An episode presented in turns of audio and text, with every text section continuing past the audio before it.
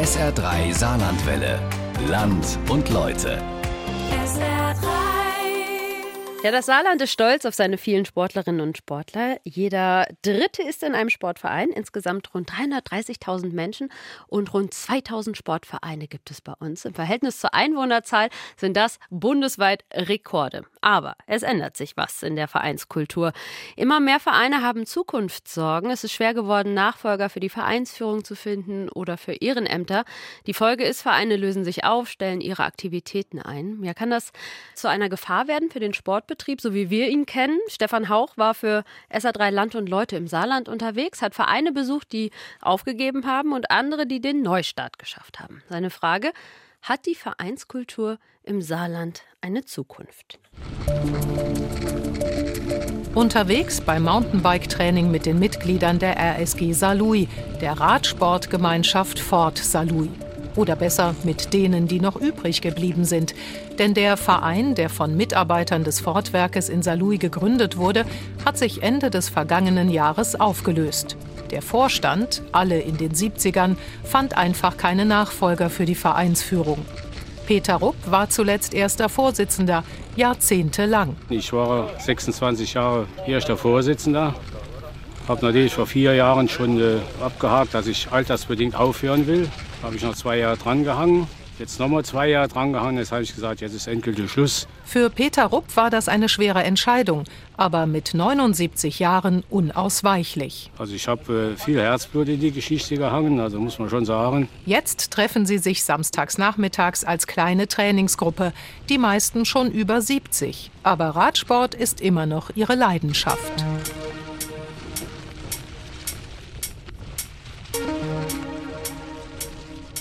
Der TV Ottweiler ist der größte Verein im Ort, mit mehr als 1000 Mitgliedern, vielen Sparten und einer langen Tradition.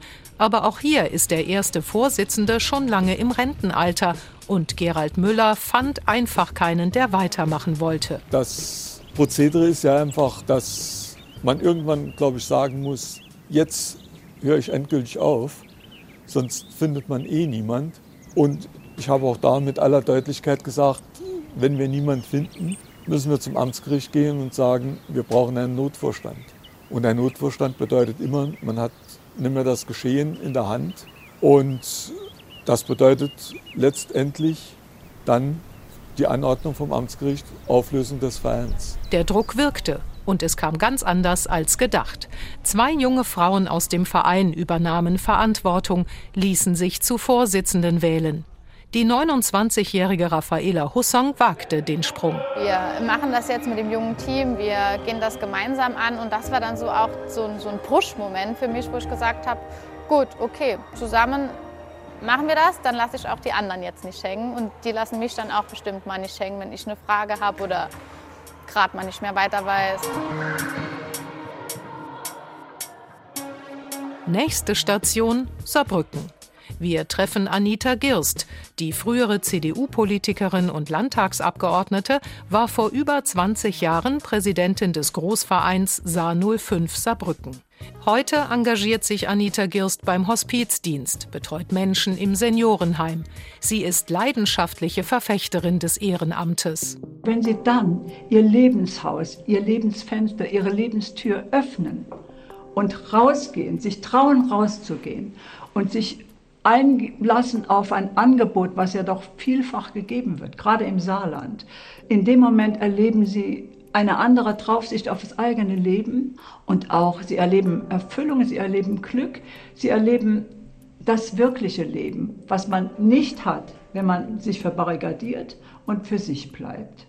Früher hat man gesagt, also das Ehrenamt ist der Kit. Heute weiß ja keiner mehr, was Kit ist. Früher war eben Kit in den Fenstern und der ist nicht mehr vorhanden. Heute sage ich, es ist eine Glasschiebetür und die ist aufzumachen. Und dann sieht man die andere Welt draußen und erlebt die. Und das ist das ganz Wesentliche. Das lenkt von einem selbst ab. Und Menschen Mut zu machen, ein Ehrenamt zu machen, das wäre mir ganz, ganz wichtig. So denkt Anita Fürst, obwohl sie schlechte Erfahrungen mit dem Ehrenamt gemacht hat. Als sie den Verein Saar 05 leitete, geriet der ins Visier der Staatsanwaltschaft. Der Verein hatte von einem Sponsor 500.000 Euro erhalten. Damit bezahlte die Fußballabteilung Spieler, finanzierte Wechsel. Alles ohne Belege. Jahre später wurden Teile der Vereinsführung dafür zu hohen Geldstrafen verurteilt. Anita Girst sagt, sie habe von allem nichts gewusst, habe sich auf die anderen verlassen, war damals überfordert, zu gutgläubig. Wenn man einen Verein führt oder Präsidentin oder so etwas ist, übernimmt man so viel Verantwortung, von der man gar nicht weiß, dass man sie hat. Und da ist es jetzt heute besser als vor 20, 25 Jahren Heute bietet jede Stiftung, der Landessportverband, die bieten heute Möglichkeiten an, dass Menschen, die eben in den Vorstand gehen, dass die also genau wissen, auf was sie sich einlassen, die genau geschult werden und wissen, was ist. Also es genügt nicht, wie ich dann mit vollem Herzen und reinspringen und etwas tun und etwas bewegen. Das nutzt nichts. Das nutzt dem Verein, aber Ihnen selbst kann es schaden. Anita Girst musste 40.000 Euro Strafe zahlen. Sie hatte die Verantwortung, verlor später auch ihr Landtagsmandat. Das alles ist schon einige Jahre her, aber das Grundproblem bleibt. Erstens jemanden finden, der Verantwortung übernimmt und zweitens in diesem Ehrenamt nicht unter die Räder zu kommen. Diese Gefahr besteht immer. Aber man kann, man muss im Vorfeld aktiv werden, sagt Rechtsanwalt Patrick Nessler. Er ist Fachanwalt für Vereins- und Verbandsrecht. Die Finanzen des Vereins sind das A und O, und zwar in zweierlei Hinblick. Zum einen steuerrechtlich weil es halt in der Natur der Sache liegt, äh, dass man gegenüber dem Staat, gerade bei einem gemeinnützigen Verein, äh, die Steuern ordnungsgemäß erklären muss und derjenige, der dafür verantwortlich ist, gegebenenfalls auch in der Haftung stehen kann. Aber auch vereinsrechtlich ist das Thema natürlich von Bedeutung, weil ich als Vereinsvorstand arbeite mit dem Geld des Vereins. Es ist nicht mein Geld und dementsprechend gibt es da auch Spielregeln, was ich halt mit dem Geld alleine entscheiden darf, was ich nicht entscheiden darf und so weiter und so fort. Und das ist tatsächlich so für mich das Wichtigste, dass ein Vereinsvorstand sich mit den Finanzen seines Vereins auskennt. Wer sich in den Vorstand wählen lässt, der ist schon mit einem Bein im Gefängnis. Der Spruch ist in der Sportszene nicht neu, wird aber immer noch gerne als Argument gegen das Ehrenamt vorgebracht. Stimmt nicht, sagt der Jurist. Da hat sich vieles verändert. Eine Besonderheit haben wir aber bei der zivilrechtlichen Haftung, also bei dem Thema, ob ich Schadenersatz zahlen muss. Da haben wir seit 2009 eine gesetzliche Regelung, wonach ehrenamtlich tätige Vereinsvorstände nur haften, wenn sie tatsächlich den Schaden dem Verein oder dem Mitglied des Vereins grob fahrlässig oder vorsätzlich zugefügt haben. Das heißt also, wenn die berühmte normale Fahrlässigkeit greift, also umgangssprachlich hätte jedem passieren können, ist Kraftgesetzes die Haftung sogar ausgeschlossen des Vorstands gegenüber dem Verein oder gegenüber dem Mitglied. Seit 2013 wurde das sogar erweitert. Jetzt für jedes Mitglied, das für den Verein ehrenamtlich tätig ist, haben wir diese Haftungsbeschränkung. Also nicht mehr nur für den Vorstand, sondern für jedes Mitglied, das für den Verein ehrenamtlich etwas macht. In Elm sind wir verabredet mit Günter Maas. Sein Leben ist das Ringen. Er war Olympiateilnehmer 1972 in München, deutscher Meister, Saarlandmeister und der Motor des AC Elm Ensdorf und der Kampfgemeinschaft Schwalbach-Schwarzenholz. Der 80-Jährige ist noch topfit, trainiert zweimal pro Woche. Aber seinen Verein hat er abmelden müssen, nach Jahrzehnten erfolgreicher Arbeit im Vorstand und auf der Matte. Das ist mir sehr schwer gefallen, weil es ein gut funktionierender Verein war und ich ja meine ganze Kraft in diesen Verein eingebracht habe. Zum Aufbau der Jugend, der mir immer sehr am Herzen lag, weil ich ja selbst lange Jahre Lehrer war und so auch immer gut rekrutieren konnte aus. Aber wir waren nachher nur noch zu zweit gewesen, der erste Vorsitzende und ich und äh, da hat es einfach nicht mehr gestimmt, da ging nichts mehr und da musste man einfach sagen, so jetzt ist halt eben das mit dem ACL Ensdorf zu Ende, wir müssen den Verein auflösen. Der Verein war gesund, die Finanzen in Ordnung, aber wieder das gleiche Problem, kein Nachwuchs, der Verantwortung übernehmen wollte. Die sind immer älter geworden und diejenigen, die das gemacht haben, die noch also zur Verfügung standen, das waren alle Leute, die in meinem Alter schon waren. So, und die sind nach und nach sind die weggebrochen. Und junge Leute, die hatten einfach kein Interesse, damit einzusteigen und sich dann zu engagieren, aus welchem Grund auch immer. Ich habe keinen gefunden, der gesagt hat, ja gut, ich helfe mit und ging mit. Wieder zurück nach Saarlouis, zu den Radsportlern der ehemaligen RSG Ford. Auch Günter Rupp ist einer von den Alten, die übrig geblieben sind. Und natürlich macht auch er sich seine Gedanken über die Jungen in seinem ehemaligen Verein. Ich vermute, die Jungen, die will nur noch Fahrrad fahren oder ihre Sport machen, aber keine Verantwortung holen. Und das tut mir heute noch leid, ne? dass die Jungen, die haben vielleicht andere Interessen, privatmäßig obwohl das nicht viel Arbeit ist, ein erster Vorsitzender oder im Vorstand ein bisschen zu helfen. Aber leider haben wir keinen gefunden. Und der RSG Ford war wirklich ein gesunder Verein. Aber so ist es.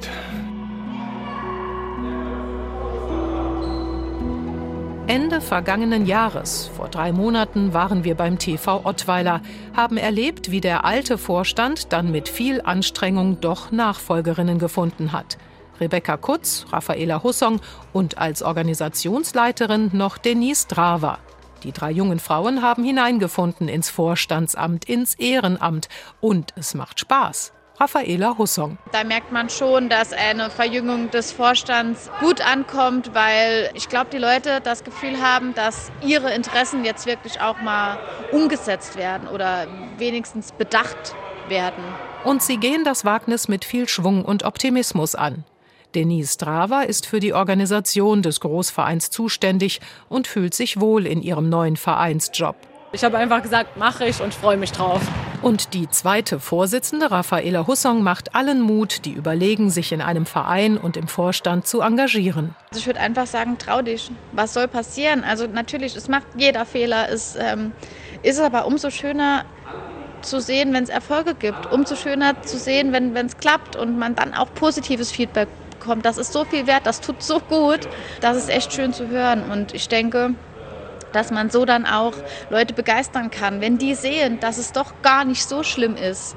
Und wenn die sehen, ähm, dass es doch gar nicht so viel Zeit in Anspruch nimmt, dass man trotzdem noch Freizeit hat, trotzdem seinen Hobbys nachgehen kann, trotzdem Freunde treffen kann, trotzdem seinen Job ganz normal machen kann. Dass man dadurch einfach sagen kann, leg dich eine halbe Stunde weniger auf die Couch, setz dich hin und tu was für den Verein.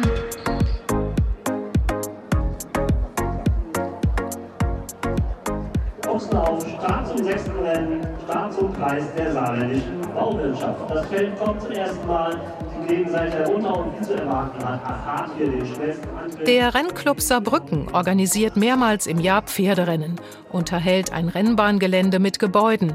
Vor 80 Jahren wurde der Verein von Pferdesportbegeisterten Männern gegründet und seitdem haben immer Männer im Präsidium, Vorstand und allen Ehrenämtern das Sagen. Bis vergangenes Jahr. Werner Schmeer und Uli Heinz traten als Präsident und Vorsitzende zurück, altersbedingt, und sie wussten, ein Wechsel an der Spitze war dringend nötig, um den Verein zu erhalten. Es fanden sich zwei pferdebegeisterte Frauen als neue Doppelspitze.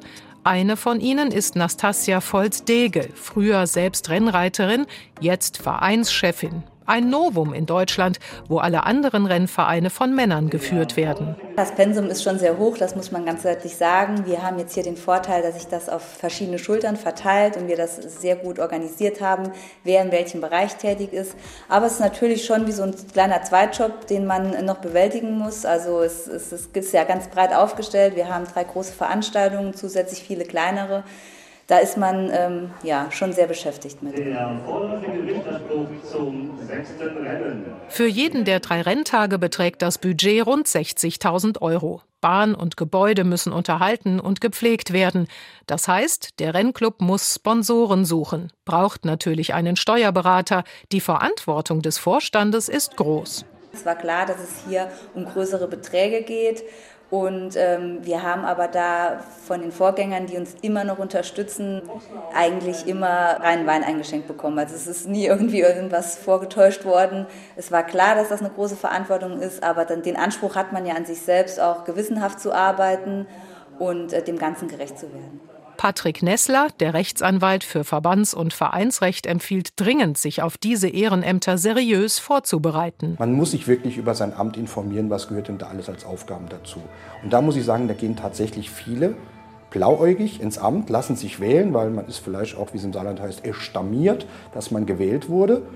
und ist da völlig blauäugig, was man da alles machen muss. Und dann kommt die Frustration, ach das und das weiß ich ja auch nicht, wie es geht und so. Und mit diesem Elan macht man das Vorstandsamt und lässt sich das nächste Mal nicht mehr wählen, weil es keinen Spaß gemacht hat.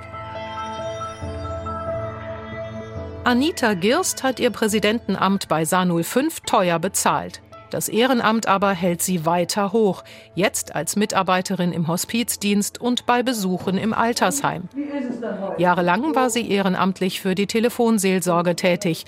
Das alles ist für sie weniger belastend, als im Verein Verantwortung zu tragen. Die anderen Ehrenämter, jetzt sage ich mal auf sozialem Gebiet, da geben Sie sich ja nur als Person ein. Sie tragen Verantwortung natürlich für den Kranken, der Ihnen gegenüber sitzt.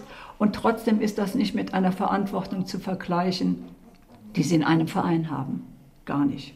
Gar nicht vergleichbar. Sie geben sich nur in dieses Gespräch rein, was der Kranke bestimmt. Für den sind Sie da und Sie verbringen vielleicht drei Stunden mit ihm oder mit ihr. Und das ist wirklich sehr erfüllend.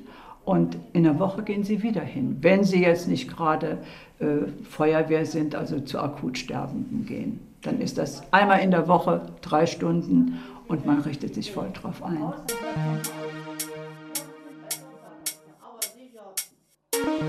Im Verein arbeiten, helfen, aber ohne die Verpflichtung eines Amtes. Das liegt ganz klar im Trend. Viele Vereine berichten, dass sie fast immer genug Helfer für Veranstaltungen finden, aber kaum einer von denen möchte noch Verantwortung für ein Ehrenamt übernehmen. Der erste FC Saarbrücken Tischtennis ist sehr erfolgreich in der ersten Bundesliga unterwegs. An der Platte stehen Profis. Aber der Verein und der Bundesligabetrieb können nur existieren, weil es eine Gruppe von Helfern gibt, die an jedem Heimspieltag eine kleine Tischtennisarena auf- und abbauen. Der Bundesliga-Manager des ersten FCS Tischtennis, Nicolas Barrois. Wir sind da so unendlich dankbar, dass wir wirklich seit, ich sage jetzt einfach mal, fast 15 Jahren hier ein zuverlässiges Team um uns haben, die alle aus Spaß am Tischtennis und aus äh, viel Freude äh, hier unsere Jungs zu sehen, da mithelfen und uns so unterstützen, dass wir uns fast um nichts mehr selbst kümmern müssen. Jürgen Gottschang ist einer von denen, die immer dabei sind beim Aufbau. Sie treffen sich am frühen Nachmittag und sind dann einige Stunden beschäftigt mit Bodenverlegen, Aufbau der Tische und Stühle. Jürgen Gottschank nimmt sich dafür frei. Die meisten anderen sind Rentner oder Schüler. Zum einen muss es getan werden, denn ohne Ehrenamtler wird so sowas gar nicht möglich sein. Alle paar Wochen so eine Live-Veranstaltung hier stattfinden zu lassen. Aber letztendlich ist der Spaß am Tischtennis, die Freude im Team, das, das hier zu bewerkstelligen zusammen das hier aufzubauen und dann abends unsere Spieler anzufeuern. Letztendlich geht es darum, das Ganze zu ermöglichen und ja, selber daran Freude zu haben. Unverzichtbar für den Verein sind sie und Bezahlung gibt es keine. Aber alle wissen, ohne sie würde das mit der Bundesliga nicht funktionieren. Fühlen Sie sich eigentlich wertgeschätzt für Ihre Arbeit? Wir haben die Möglichkeit natürlich, diese Nähe zu den Spielern zu erleben. Das ist ja auch was für viele was Besonderes ist. Ne? Die, die, Spieler kennen einen. Man sitzt abends noch zusammen. Wir machen ein, zweimal im Jahr eine, eine Veranstaltung, wo wir zusammen essen gehen oder eine kleine Weihnachtsfeier, wo wir zusammen sind. Wir haben die Möglichkeit, auf, auf uh, Auswärtsspiele mitzufahren. Der Verein organisiert uh, Fanbus. Jetzt waren wir kürzlich in Neu-Ulm gewesen. Da hat der Verein einen Fanbus organisiert wo mir Helfer auch zum Großteil dabei waren. Ja, ich denke schon, dass wir Wertschätzung erhalten. Für den Verein ist es ein schmaler Grat. Niemand ist verpflichtet zu helfen. Und jedes Mal kann der Vorstand nur hoffen, dass genügend Freiwillige erscheinen. Und die werden nicht jünger. Einige sind deutlich über 70 Jahre alt. Die Jüngeren haben meist noch Schule, können nicht helfen. Noch läuft alles, aber um die Zukunft machen sich alle Gedanken. Manager Nicolas Barrois. Wir bräuchten auch auf jeden Fall noch an der einen oder anderen Stelle äh, zwei, drei Leute, die uns helfen, weil die Anforderungen der Liga werden ja auch nicht geringer. Wir haben Livestreaming-Anforderungen mit mehreren Kameras, brauchen da teilweise Kameraleute. Da ist es sehr schwer, die zu finden. Die Anforderungen sind auf jeden Fall größer und deswegen brauchen wir auch mehr Leute. Wir haben jetzt aktuell ein Team, das ist von der Altersstruktur sehr ausgeglichen. Wir haben viele Jüngere in Anführungszeichen, die dann so um die 40 sind, Mitte 40. Wir haben natürlich auch viele Ältere. Aber im ersten Schritt mache ich mir noch keine Sorgen. Die sind alle noch so in Schuss, dass sie noch die nächsten fünf bis zehn Jahre helfen können und ich hoffe auch wollen. Und dann müssen wir einfach gucken, dass wir junge Tischtennisbegeisterte Leute dazu bringen, uns zu helfen.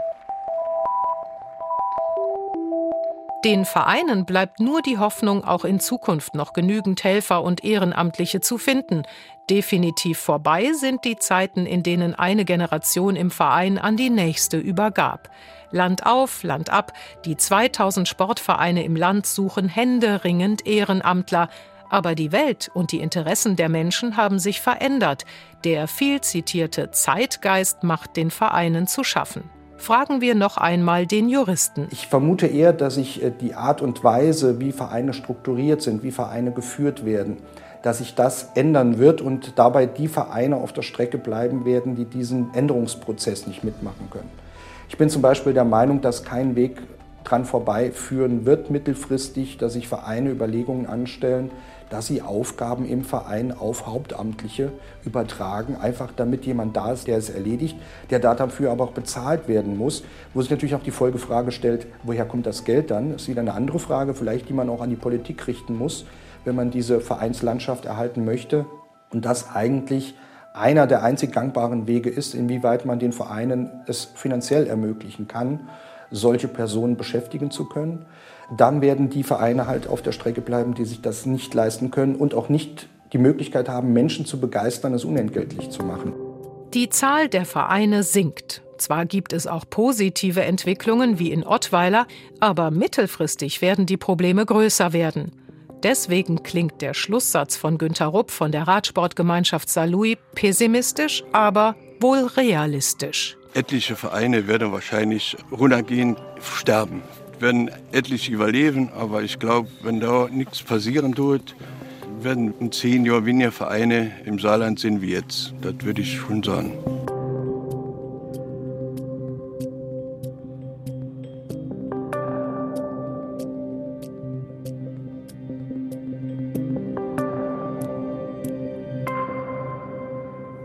Das Land und Leute Mord am Sport stirbt die Vereinskultur im Saarland von Stefan Hauch. Können Sie auch noch mal bei uns nachhören in der SR3 App oder auf sr3.de. SR3 Saarlandwelle. Land und Leute. SR3.